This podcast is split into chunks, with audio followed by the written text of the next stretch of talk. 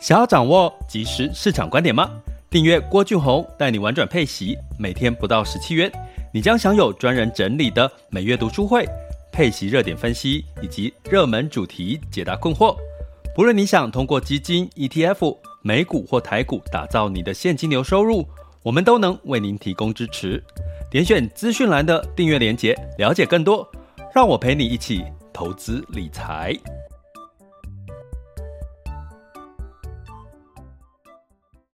这里是完全配息笔记投资讲白话，一个从投资人角度带你一起掌握全球市场的脉动，分析配息标的、美股、台股、A 港股即时热点，陪伴你不再害怕市场涨跌的风险，一起稳健财富成长。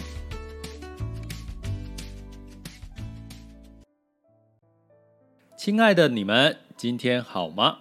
今天是二零二一年的六月八日，哈。那先跟各位问声好。那其实，在疫情的这段时间，哈，其实有一些让我们觉得很闷的一个情况，可是也持续也不断会有好消息了，哈。那包含疫苗的这个越来越多，哈，机会哈出现，然后还有呢，就是。最新的一个消息哈，昨天其实像 Apple 也发表了新的 iOS 十五嘛哈，那我们在下一集再来讲这个苹果的 iOS 的一个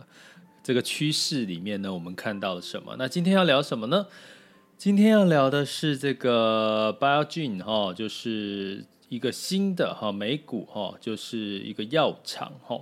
那它的这个代号呢是 VIIB 了哈，美国制药大厂，它的中文被翻译成叫百健。那它通过这个美国食品药物管理局 FDA 呢核准上市了哈。那这个为什么我会特别去聊到它呢？因为它上市的这个新药叫做阿兹海默症的新药。呃，过去以来，阿兹海默症呢，可能大家有些人不熟悉。可是如果你讲到失智症，你可能就知道哦，原来其实阿兹海默症就是失智症吼。那应该现在失智，因为现在越来越多的文明病嘛，哈，失智的或者是说越活越久的这个状况，所以让很多的家人呢，应该有些老人家是有遇到一些失智的状况哈。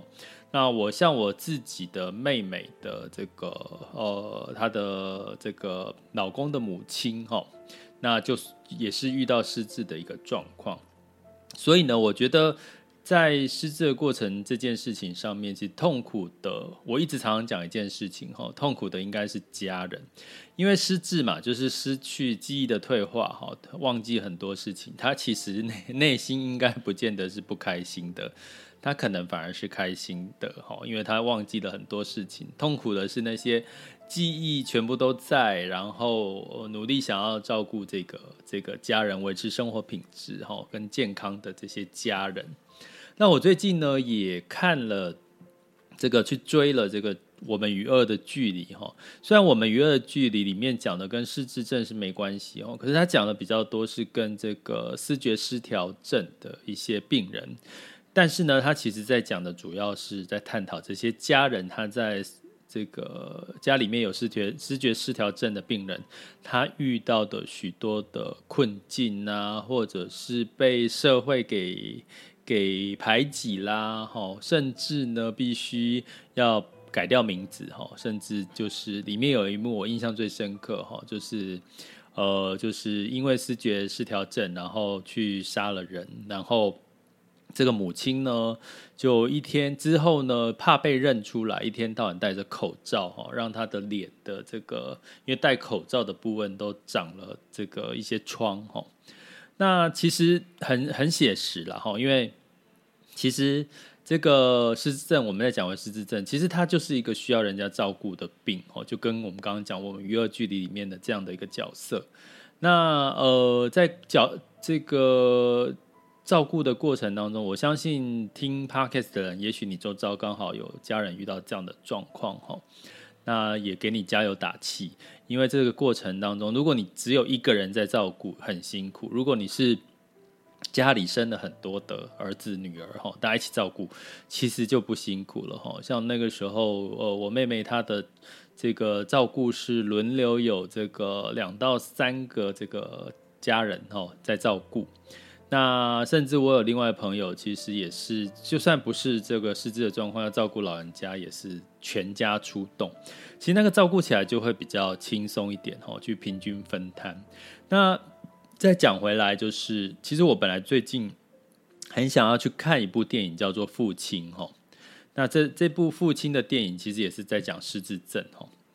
那它里面讲述，它其实是它比较不一样的地方是，它是从失智症的这个呃病人的角度哦。我刚刚讲说，比如说我们娱乐的剧，它是从家家属的角度去探讨一些事情哈。那这个父亲我还没看过，所以所以因为疫情的关系也没有办法去看哈，所以我不太能够去跟各位推荐或者是讲述里面的东西。那这个失智症的。讲述的是《父亲》这部电影，是讲述一个失智症的独居父亲，他是安东尼·霍普金斯饰演的哈。然后他跟女儿的互动，可是他的拍摄的手法是从父亲，就是这个失智者角度。那从这个失智的角度，我看到这个预告片提到的是，他因为我们常常很容易忘东忘西，尤其失智症的这个病人换东忘忘东忘西的时候呢，他常常会觉得他的东西是不是被偷了。所以在这个《父亲》这个电影里面，片段是。这个他一直怀疑他女儿是要来害他的，他周遭的东西不见，是他女儿要偷他的东西。哈，听起来其实是真的，这是真的，的确也发生在很多失智症的家庭的的这个患者。不要说失智症了，我从小到大，我每次有东西弄丢了哈，我就会觉得是不是我的床底下有什么什么那个。二次这个异次元空间哦，然后把我的东西呢，就有人有什么什么奇怪的东西，就把我的东西偷走了，一直找，然后就很奇怪，大家有没有这种经验啊？就是说你会觉得，哎，怎么你的东西好像就不见了，啊，找找找不到，明明就你就印象中就放在一些地方，就是硬找都找不到，翻箱倒柜，整个房间，整个整个家里面找都找不到。可是后来呢？突然之间，某一个时间点，突然那个东西就出现了，而且出现在一个你觉得你之前不是已有找过这个地方的地方。你们有没有这样的感觉？如果有的话，麻烦留言给我，好不好？说你有遇到这样的感觉。所以我那个小时候，小时候都会觉得有那个我的床底下啦，或者是有那个异次元的空间，会有那个。怪物吼，就是跑来，然后偷我的东西，然后藏起来了，我一直找不到。我真的小时候有这个幻幻想哎，可是我不不是害怕，他们会觉得说，你们藏在哪里？你们跑在哪里？为什么把我的东西偷走了？所以你去想啊，我们小时候其实有时候失智的状况是不是有点跟小时候很像哈？就回到这个小时候的这个智智力或者是这个记忆哈。所以呢，其实很容易就会觉得哎。为什么会这样？哈，连我小时候的翻版，我就觉得，如果我真的未来老的更老的时候，真的有遇到失智这种状况，我应该也会会觉得别人偷我东西，这种被害妄想症。哈，的确这种事情有有一些家属应该有遇到这样子的一呃一个一个状况过。哈，所以失智症其实真的痛苦困扰的，真的就是这家人。真的就是家人哈，那所以呢，我们今天要讲的是这个新药哈的这个第一个哦，算是这个有史以来第一个专门在治疗阿兹海默症的新药，一上市之后，因为一旦 FDA 批准之后就可以上市。而且是可以流通到这个全球各地嘛，因为经过 FDA 的批准，所以相对来讲，我们在讲这个疫苗，哈，其实你最后能不能取得全球的这个核准，哈，就尤其是像 FDA 的核准，呃，就很重要，你才能够，其实你的市场才会打开啦，哈，所以。所以其实以以这个国产的疫苗，我觉得还有很多的努力的空间。当然也希望它真的可以成功了哈。当然是造福到更多的人。可是我们从市场的角度来看哈，其实你必须要在这个真正获得全球的这个核准哈，尤其是 FDA 核准，相对来讲呢，才会真的是可以这个真的是一个比较好的一个状况哈。那所以呢，像这个百健哈，这个 Biogen 呢。他说了，他的新药呢，呃，叫这个价格大概是每年是五点六万美元哦，五百五点六万美元换算成台币大概是一百五十到一百六十万中间哈，它其实是高于一些分析师一开始预估的一万到二点五万美元一年哈，那这个想法就来了哈，这个我要今天要讲两件事情分开讲，是一个是对我们的影响。好，第二个呢是对于整个这个生技产业的影响。那如果以这个新药呢，你应该是投资。其实我在我的网校的这个郭老师带你玩转配息，我有特跟这个学员分析过。其实呢，我们在投资所谓的医疗标的或者是生技标的，其实它是不一样的哈。医药标的跟生技标的，那这种新药大部分都是在所谓的生技标的里面，不是在这个医疗标的里面哈。所以我的确在这两天看这个生技标的，在有一点止跌在反弹的哈。那因为这些新药的刺激，它其实会带动一个这个产业哈，产业的生技产业的一个。呃，利多的一个作用哦，所以大家可以最近观察一下。那所以呢，这个五点六万的美元哈，相当于一百五十万，也就是说，你一旦要服用这个新药，可能一年就要花掉一百五十万。当然，这里面呢不包含健保哈，健保，但是你健保也不可能付太多，尤其是以新药来讲，所以它可能你要自费的金额也会蛮高，应该至少也到一百万，一年一百万应该也也跑不掉了哈。那所以我要讲两件事情哈，第一个，新药研发通常呢，它的专利呢，呃，大概二十，它申请专利大概二十多年哦，二十年到二十三年，可是呢，它的研发的过程到真正 FDA 核准上架，大概是要十几年哦，十二十三都有哦。所以呢，其实它大概有八到十年的一个专利权，哦，它的专利药，哦，这个新药，那大家知道这中间的获利的倍数，哦，它它中间大概这个研发成本大概要估计要花两百亿的台币哦，那估计要花，有我指的是平均哈，不是指这个这个 Biogen 的这个新药哈，平均来讲要花两百亿的台币哈，那所以呢，以这样子一个新药的，尤其它又是第一个在阿兹海默症的一个用药。过去的经验哦，经验值哈，就是这个数据统计是，大概你的新药研发一一直到它的专利期间，它大概获利可以到千倍，哦，可以获利到千倍哦，你会觉得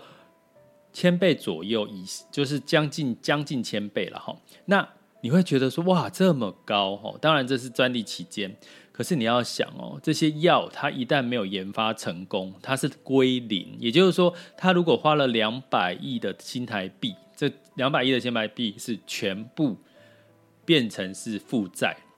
就是丢到水里扑通就不见的那一种哦。所以基本上呢，生技新药研发它的这个风险很大。那为什么很多人是这个很就是还是很多药厂愿意去投入新药的研发？是因为它的获利是非常可观，将近千倍哈。所以你就知道这个生计的这个投，你要投资在生计这些标的或个股的话，哈，通常你就要稍微去，呃，它生计跟医疗来讲的话，生计的这个标的会波动会比较大，哈，因为它就是零和游戏，它没有就是没有了，花的钱也不会再回来了。那你一旦有，哦，就是千，哈，千倍以上，好的一个获利，哈。好，那所以呢，以这样子的一个状况的话呢，我们可能就可以理解哈，这个新药带动的这个相关的标的的市场跟板块哈。所以这个百健哈，这是美国制药厂百健。那另外呢，专利过后，它又变成了学名药哈。学名药根据这个统计数据的一个。一个显示大概也将近有百倍以上的获利哈，学名药，因为学名药就是代表呢，它的专利已经开放了，它可以让其他人也可以用它的这个呃专利授权给他去制作哈，去制作类似的这个药吼。那这个时候药就开始会变便宜了啦吼，开始有一些比较便宜的药，那当然它的获利就会降低吼，但是也将近百倍以上，所以你从这个角度来看。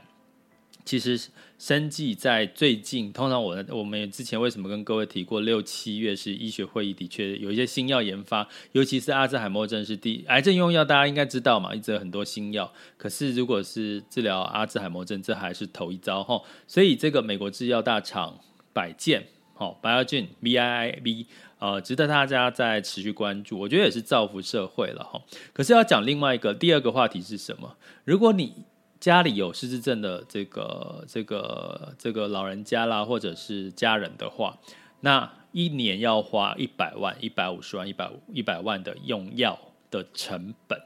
诶，这还不包含你可能要有一个人在家看护哦，对不对？要要不是你自己家在家看护，就是你要请人专人在家看护，或者是到这个中心看护，所以这个费用加一加，请问一下。你要从从哪边负担这些费用哦。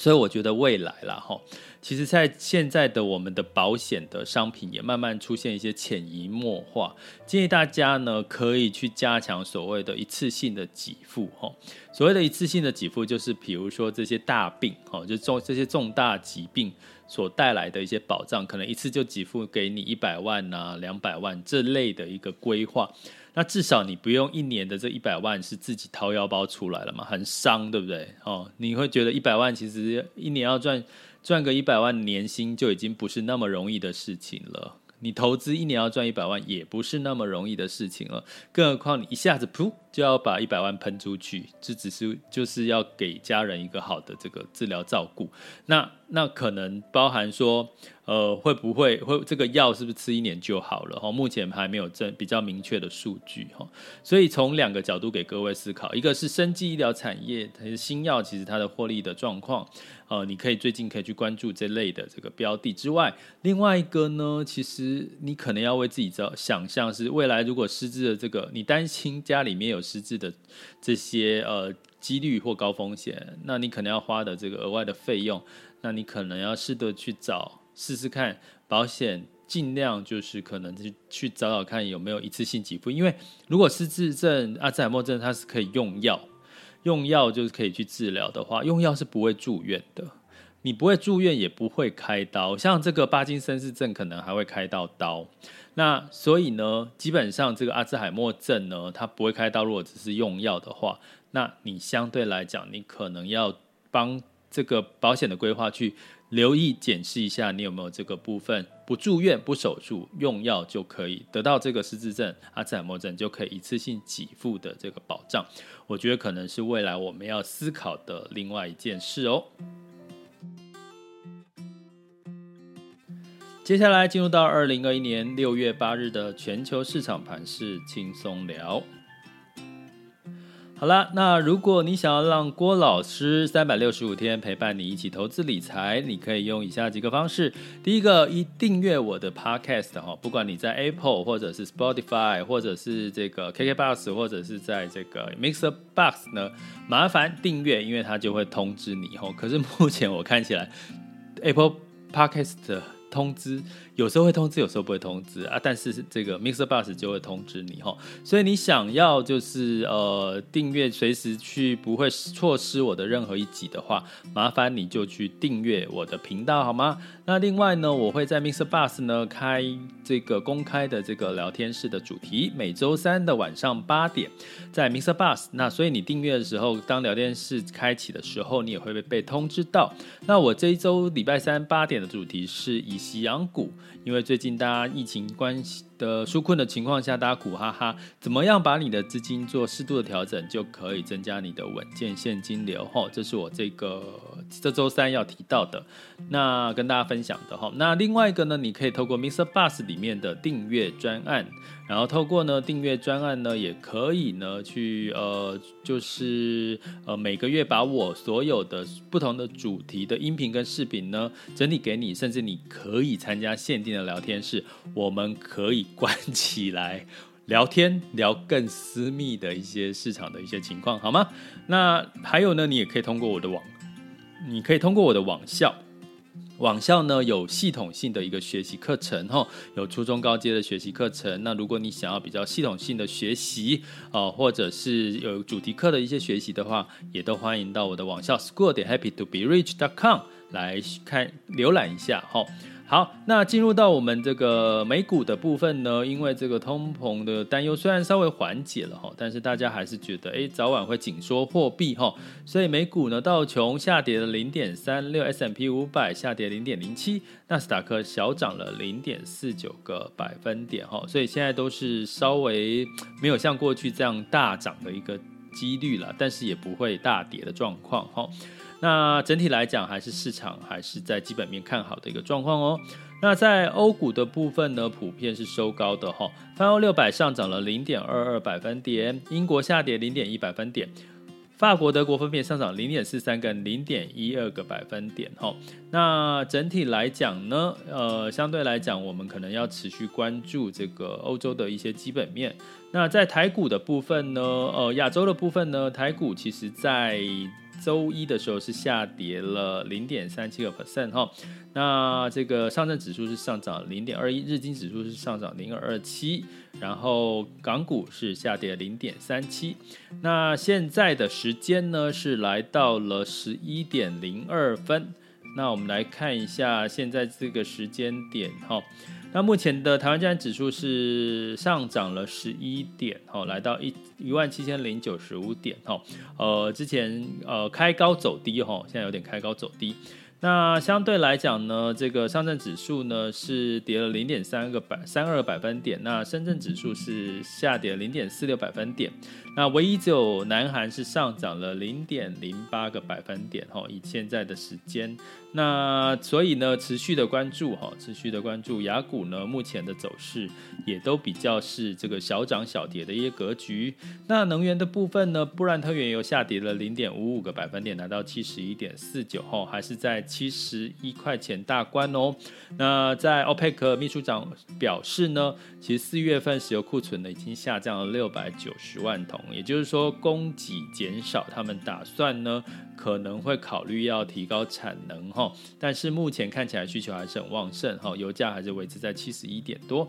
那金价呢是来到零一千八百九十八点八美元每盎司呢，收涨了零点四。那所以呢，接近快接近一千九了哈，大概就是在一千八一千九左左右徘徊。那关键就是要看到这个美元哈，美元持续的走弱哈，来到八十九点九八。那这个美元兑换台币来到二十七点七多，然后在这个美元兑换人民币是六点三九六三，所以呢，大家最近还是目光焦点仍然是在通膨哦，以及欧洲的一些央行汇率啦。那公债殖利率变动不大哈，所以呢，其实感觉好像悄悄的这个整个情绪已经开始在关注的不是这个市场的好坏，而是在于这个通膨有没有可能突然之间就宣布了一下，说要减少购债的一些讯号哈，所以大家值得留意一下哈，这个市场的拐点发生的可能性哦。这里是完全配息笔记投资讲白话，我是郭俊宏，关注并订阅我，陪你一起投资理财。